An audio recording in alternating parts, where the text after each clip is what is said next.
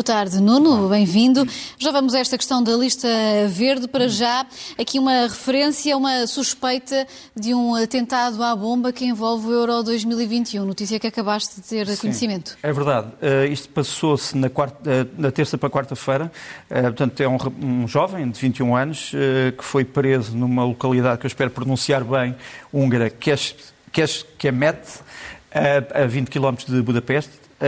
Ele, depois de interrogado, terá dito que era cidadão, ele é cidadão húngaro, considera-se um adepto do dito Estado dito Islâmico e preparava-se para efetuar um atentado ligado ao euro. Uh, 2020, continua a chamar-se 2020, apesar de ter sido mudado para 2021, uh, na Puskas Arena, onde infelizmente vão, onde, onde, infelizmente, onde felizmente vão jogar várias seleções, entre elas a seleção portuguesa. Portanto, só para dizer que uh, a polícia húngara está, está em alerta, em alta alerta. Uma coisa é o alerta, outra coisa são as paranoias, não devemos entrar em paranoia, mas estes acontecimentos, como sempre, são apetecíveis para estes grupos que não se sabe muito bem de onde é que vêm e para onde é que vão e este, uh, pelo menos, está travado. Vamos agora sim falar da lista uh, verde. Portugal, uma vez mais, uh, retirado dos destinos ditos como seguros por parte do Reino Unido. Acabávamos de ouvir António Costa também criticar esta decisão. Tem sido também muitas as críticas à diplomacia ou à falta dela nesta, neste diálogo com o próprio Reino Unido. E isto tudo depois da, da final da Liga dos Campeões. Nós assistimos às imagens que ainda temos na memória memória, imagens essas que também foram bastante difundidas no próprio Reino Unido. Na tua opinião, eh, tudo isto pesou eh, nesta decisão tomada pelo Reino Unido? Eu espero que o que tenha pesado tenham sido decisões uh, científicas tomadas por técnicos, chamados técnicos, e as chamadas decisões científicas. A informação que eu tenho é que esta lista é revista todos, todas as três semanas, que um, a diplomacia portuguesa teria sido avisada de que esta decisão ia ser tomada. Não sei se isto é verdade ou se não é verdade. Um, agora, a verdade é que isto é, para já, uma derrota, uh, infelizmente, para Portugal, porque esperava-se que os turistas britânicos que pagam em libras pudessem reequilibrar as finanças da nossa, uh, do nosso setor turístico em junho. Esperemos que esta decisão, entretanto, seja revista e, portanto, julho e agosto possam ser tempos melhores. Eh, nós não conseguimos, eh, e isso é outra derrota, não conseguimos convencer as autoridades britânicas do setor da saúde de que estávamos verdadeiramente num caminho ascendente, num caminho de regularização desta situação. Portanto, essa é a segunda derrota. A terceira derrota é, obviamente, uma derrota para os turistas que são obrigados a, a suportar custos com os quais não esperavam. A quarta derrota para os transportadores e para os operadores turísticos. Agora, hum, interessava saber se há ou não uma coordenação entre a diplomacia política e económica e os setores de saúde. Deixa mostrar como é que os, os jornais ingleses, sobretudo aqueles que chamamos de tabloides, reagiram uh, à situação, alguns com uns trocadilhos de mau gosto. Agora, há ali um jornal que diz uma coisa que não é sabida ou não era sabida em Portugal. Esse jornal sugere ou diz que centenas de adeptos do Manchester City, portanto, que vieram à, à final, chegaram ao Reino Unido infectados, vindos de Portugal. É uma história que é muito estranha, porque assim, em princípio, todas estas pessoas teriam vindo ou com certificados de testes negativos ou com certificados de vacina. Uh, foram infectados em Portugal, aqui, foram infectados aqui, naquele momento. Uh, é uma coisa que tem que ser esclarecida, tem que ser esclarecida pelas autoridades de saúde portuguesas, britânicas e, e, penso eu, também pelo poder político. Portanto, esta é a primeira observação que eu tinha feito. E serem infectados iria... em Portugal não é necessariamente serem infectados por quem vive em Portugal? Uh, whatever. Quer dizer, interessa saber o que é que aconteceu e nós não sabemos o que é que aconteceu. Uh, Queria só fazer mais duas referências em relação à, à questão ainda da, dos reflexos económicos desta crise que temos andado a viver há quase dois anos. Este documento que vou mostrar aqui é um documento que a União Europeia neste momento está a usar para estudar o caso das empresas que entraram num processo de insolvência, como nós, como nós dizemos em Portugal, ou como se dizia antes, antes de 2004, de falência. Eh, o que é que estas empresas de insolvência podem, estas empresas em, empresas em insolvência devem fazer para ultrapassar a crise? Então o que se sugere aqui é uma ponte entre os subsídios, como sabes, tem havido subsídios do Estado para minorar os efeitos. Portanto, o que este documento sugere é uma saída dos subsídios para a recuperação das empresas e que isso é vital para evitar o desemprego em massa. Outro, outro, outra consideração que eu tenho que fazer é que nós não podemos achar que todos os subsídios que o Estado dá vão ser, vão ser aceitos pelos tribunais europeus. Eu mostro aqui um facsímile da decisão de maio que foi tomada sob a TAP pelo Tribunal de Justiça uh, da União Europeia, como sabe, chumbou provisoriamente uh, o, empréstimo à TAP feita pelo governo português, dizendo que não foi justificado. Portanto, espera-se que o governo português, desta vez, tecnicamente, consiga explicar à Comissão Europeia quais foram as razões do empréstimo e que a Comissão Europeia consiga fazer uma nova norma dizendo que aprova o empréstimo, explicando quais são as condições. Agora, Uh, deixemos de, de, de, lendas, quer dizer, uh, os tribunais europeus vão continuar a funcionar e, portanto, não vão aceitar todo o tipo de apoios. Os apoios têm que ser, obviamente, legais do ponto de vista das leis nacionais e das leis europeias, obviamente. Uhum. Passemos agora para um outro tema. Israel, assistimos eh, ao que parece ser uma mudança de era. Um acordo pós-eleições pode retirar Netanyahu ao fim de 12 anos de poder. Eu não ia dizer que é já 100% seguro, mas eu diria que é 99% seguro de que Benjamin Netanyahu não será o, o próximo primeiro-ministro de Israel. O próximo primeiro-ministro de Israel, em princípio, eh, será o senhor chamado Naftali Bennett, que é ideologicamente um homem mais conservador do que o Benjamin Netanyahu, mas mais levado ao diálogo e, e com menos esqueletos nos armários, do ponto de vista dos, dos negócios eh, e outros assuntos financeiros. Este é o momento que temos aqui da assinatura do tal pacto que pode levar ao fim da era Netanyahu. É um pacto entre praticamente todos os partidos que não são o partido Netanyahu. Um partido importante aqui é representado por aquele senhor que aparece ali à direita, o Mansur Abbas do RAM, que é o partido árabe mais importante de Israel, mas temos ali também representantes do Yamina, do Yeshatid, que é, enfim, outros partidos, da Nova Esperança, outros partidos que também entram na coligação. Um, a grande importância é que isto é um, essencialmente um governo de consenso. Portanto, mais levado ao diálogo, mais levado à composição de vontades, isso é importante. Agora, as coisas não, não, não, não se alteraram em Israel radicalmente. Nós vamos ver aqui uma fotografia em que Benjamin Netanyahu, agora de saída, se encontra com nem mais nem menos uh, Abbas Kamel, é o chefe dos serviços secretos do Egito, que foi visitar a faixa de Gaza e que vai tentar fazer aquilo que acham que é impossível, uh, que é separar os palestinianos do Hamas. Se isso for possível, o Egito está disposto a ajudar mais eh, o, o, o, futuro Estado palestiniano. E depois temos este homem que acabou de tomar posse esta semana, chama-se David Barnea, é o novo chefe da Mossad, portanto, do Mossad, do Instituto eh, de Tarefas Especiais, Serviços Secretos Israelitas, que diz que os perigos continuam a ser imensos para Israel e promete uma continuidade. O que é que quer dizer com continuidade? Bom, eh, essa é a questão que ainda não está apurada, mas imaginamos o que é que quer dizer. Uhum. Falemos agora de um grande exercício da NATO que esteve, teve palco em Portugal no mês passado e que testou a, a capacidade eh, de um possível uh, uh, ataque de mísseis a, a, a território europeu. É verdade, o exercício chamou-se Formidable Shield, portanto, escudo formidável, digamos assim. Um, uh, Desenrolou-se, temos aqui um, um, pequeno vídeo sobre o, qual é o problema. Portanto, como tu disseste, imagina que há mísseis que são lançados contra as principais cidades europeias. Uh, a Aliança Atlântica tem alguma possibilidade, e a União Europeia tem alguma possibilidade de defender essas cidades. Portanto, este exercício foi só sobre isso. Consistiu em navios a lança-mísseis que interceptar os tais mísseis que vinham na direção da Europa. Uh, os resultados são resultados, digamos assim, secretos, mas aparentemente muito animadores. Praticamente 90% eh, dos mísseis foram interceptados, portanto, as, as cidades foram salvas.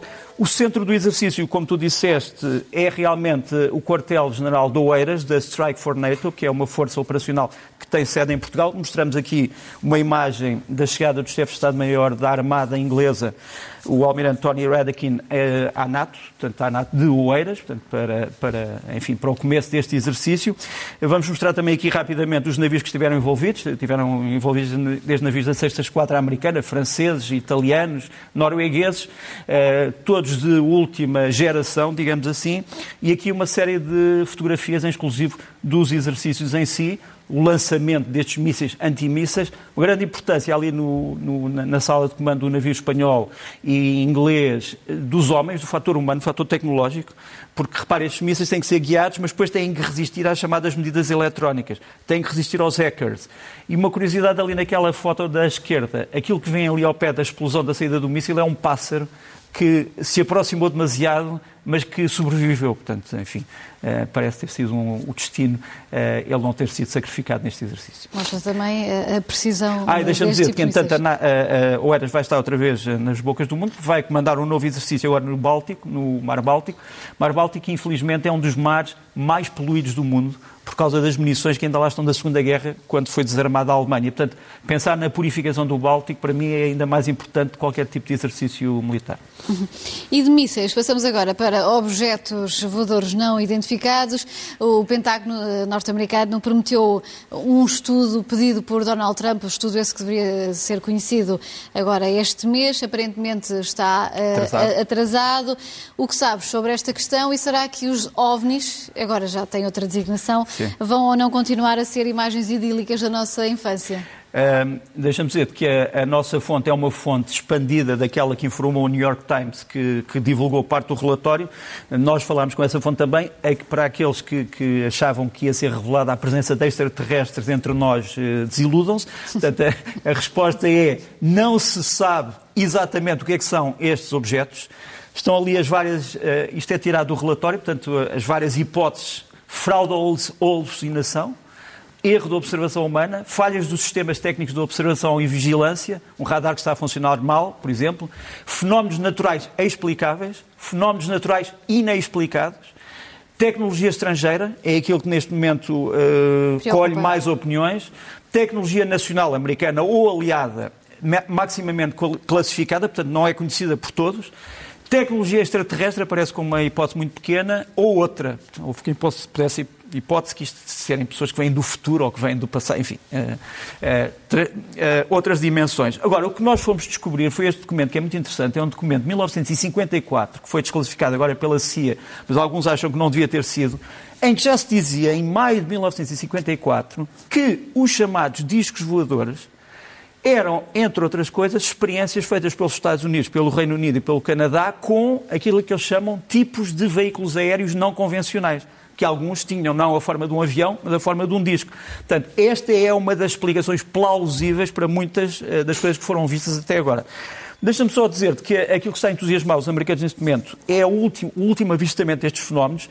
Isto foi em 2019, portanto, é um, um navio altamente secreto dos Estados Unidos chamado Omaha, que viu estes objetos, portanto, aquilo parece uma bola preta, aparece ali no radar de tiro do navio, do, do, do sensor de tiro do navio, e depois uh, são bolas que andam no ar, mas depois uh, submergem. Portanto, parece um meio submarino, meio avião.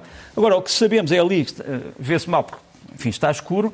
Aqueles pontos todos, não sei se podemos voltar, eram um, pontos que foram aparecendo no radar, quer dizer, o navio não tinha ninguém à volta e de repente começaram a aparecer aqueles pontos todos, portanto parecia uma armada, digamos assim, à volta, e isto não está explicado. Isto foi tirado pelo telemóvel de um marinheiro do navio do Omaha. Agora, o que podemos mostrar é que este foi o navio onde isto foi avistado, em Santiago, eh, na Califórnia.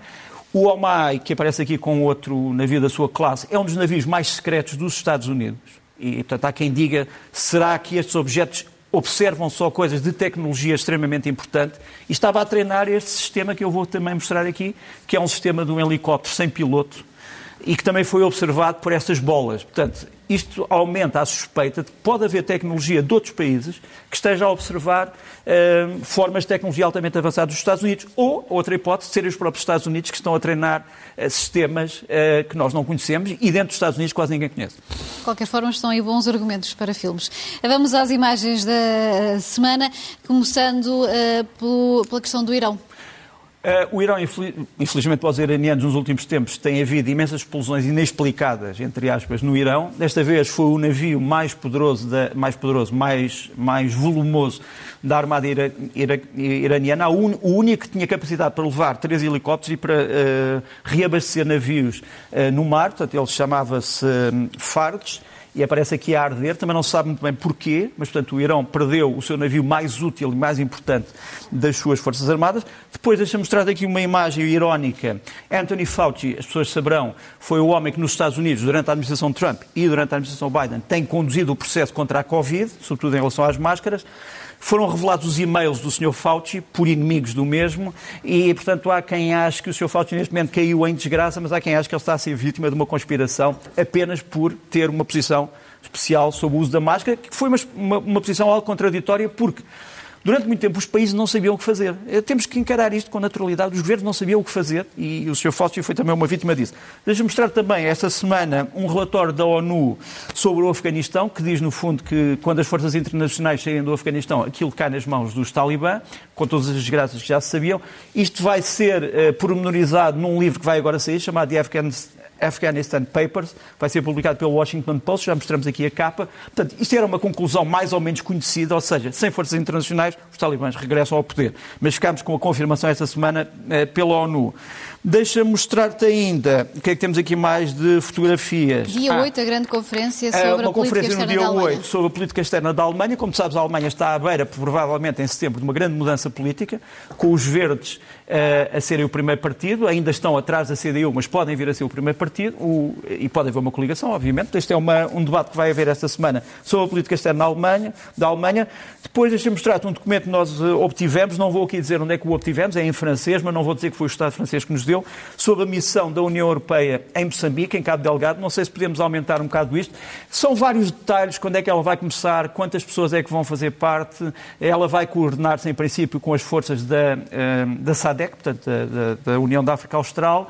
Eh, está aqui a dizer quais são as várias especialidades que serão, eh, que serão usadas nesta missão de treino das forças moçambicanas. Quem é que vai participar? Em princípio, a Roménia, a Grécia, a Suécia, a Itália, a França e a Letónia, além de Portugal. Portugal já está no terreno. E depois também há outros que vão participar com, com equipamento, mas, portanto, isto está em curso e aparentemente tudo estará no lugar no dia 15 de outubro. Portanto, sabemos isto em primeira mão e damos em primeira mão. Acabamos com uma fotografia para quem julga que o massacre de Tiananmen nunca existiu. Existiu há 32 anos, a China continua a não querer falar sobre este assunto e não era um pequeno grupo de pessoas. Dou-te aqui uma, uma imagem da Praça Celestial, na altura do massacre, cheia de gente, pejada de gente. É, e, portanto, não é um pequeno grupo de contra-revolucionários que se opôs à marcha gloriosa do Partido Comunista Chinês. Isto aconteceu mesmo e, infelizmente, a memória vai-se perder. E este ano, uma vez mais, sem direito a protestos justificados, aparentemente, pela pandemia. Livros eh, da semana, começando por uma visão de Salazar uma visão de um, de um, autor escocês chamado Tom Gallagher. Este livro saiu há um ano eh, no Reino Unido, causou uma grande discussão. No fundo, tem coisas que nós já conhecíamos, mas eh, aquilo que é mais importante é a questão da política externa. Traz revelações que não eram muito conhecidas, foi agora traduzido em português. Salazar, Salazar, Salazar, The Dictator Who Refused to Die, o ditador que se eh, recusou a morrer. Depois, um outro livro, eh, também sobre Salazar, mas numa perspectiva totalmente diferente, Salazar em New Bedford. Obviamente que Salazar nunca esteve em New Bedford, uh, em Massachusetts, mas isto é um jornal chamado Diário de Notícias, do New Bed de New Bedford, um jornal em português, da comunidade portuguesa nos Estados Unidos, totalmente anti-salazarista desde a, sua, desde a sua fundação e que mostrou um bocadinho o combate de ideias durante o Estado Novo nos Estados Unidos. É uma história pouco conhecida, do Rui Correia, que, que merece ser eh, mais conhecida. Depois, eh, uma tradução para espanhol, para castelhano, do Alexandre Dupont, La Internacional Blanca, sobre a Guerra Civil em Espanha, não a que nós conhecemos do século XX, mas do século XIX, e os apoios que foram dados aos vários, eh, às várias partes em conflito, através de uma espécie de uma manobra internacional de apoio quer aos liberais, quer aos absolutistas. E, por fim, um grande livro, que eu espero que seja traduzido rapidamente em português, sobre o, a família Netanyahu, bocadinho, eu não acredito que Benjamin Netanyahu vá gostar muito deste livro, mas enfim, do Joshua Cohen, de Netanyahu. Um, é um livro muito bem feito e que merece, penso eu, ser, ser conhecido. Falemos agora de outra figura histórica, Karl Marx, mas também numa perspectiva familiar, porque passamos para os filmes da semana e este filme fala sobre a filha de Karl Marx. É verdade uma, uma personagem pouco conhecida que teve uma vida, uma vida trágica. Não vou aqui desvendar o filme, obviamente. O filme é algo irónico. Uh, Chama-se Miss Marx, uh, sobre a filha de Karl Marx, uh, sobre a sua vida, como eu disse, pouco conhecida, entre vários países, entre vários conflitos. Vai estrear esta semana e aconselho, aconselho vivamente. Passamos agora para uh, também uma outra sugestão, o espião em inglês, que originalmente uh, se chama O Correio. Correio, eu achava que se devia chamar o Correio porque tem a ver com a história, portanto, irritam mais vezes as traduções dos filmes, eh, mas vai estrear em Portugal um grande filme, grande filme, ehm, que retrata uma situação verdadeira que se passou durante a crise de mísseis de Cuba. Os serviços secretos britânicos contrataram um homem que parecia totalmente desajustado da função de espião. Ele era um, enfim, um, um empresário sem qualquer tipo de experiência. Esta história é uma história verdadeira, é uma história muito bem feita e muito bem filmada. De alguma forma já estamos nas sugestões da semana, mas uh, há mais uh, sugestões uh, musicais e, e, eu alimento cada vez mais esta minha convicção que o jazz é o teu estilo preferido, ou um é, dos não, eu, gosto, eu gosto de música que eu acho boa, não gosto, ninguém gosta de música má. Mas este, este nome, o Paulo Freso, veio a Lisboa, encantou o público português, foi esta semana, é um trompetista, um grande trompetista italiano, veio trazer o que é a interpretação da Norma, do Bellini, uma, uma das grandes óperas italianas passada durante a ocupação romana da Gáulia, uh, em estilo jazz. E, e, ele tem um CD uh, eh, integralmente, eu não sei se temos a imagem do CD, mas pronto, é o, CD, o CD está integralmente na internet, portanto pode ser ouvido de graça, é uma grande música. Não sei se podemos regressar um minuto ou uns segundos ao Paulo Freso a tocar a norma em jazz.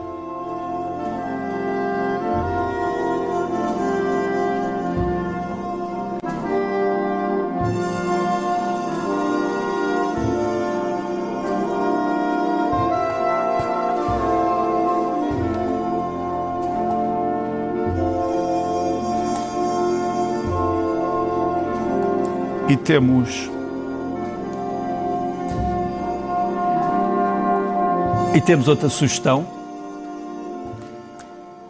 Portanto, este foi um CD online. Um, e temos uma outra sugestão. Este homem chama-se Kimo Poyonen, já veio várias vezes a Portugal, é um acordeonista, mas não como julgam que é, quer dizer, o instrumento que ele toca é, imita vários instrumentos, é um, é um, grande músico da Finlândia, vai ao Teatro da Trindade em Natel no dia 8, vamos ouvir um bocadinho do Kimo Poyonen, ele toca tudo, desde o folk até à música eletrónica. Uh, não toca jazz. Toca... não, também toca algumas coisas de, de, jazz, mas vamos ouvir um bocadinho. Isto é com os músicos do, do não, grande grupo. Atenção, não é uma crítica, porque eu gosto de jazz. Não, não mas isto é uma, isto é uma música com, um, com, com homens de um grupo que se chamou King Crimson, que ainda existe, do chamado rock progressivo.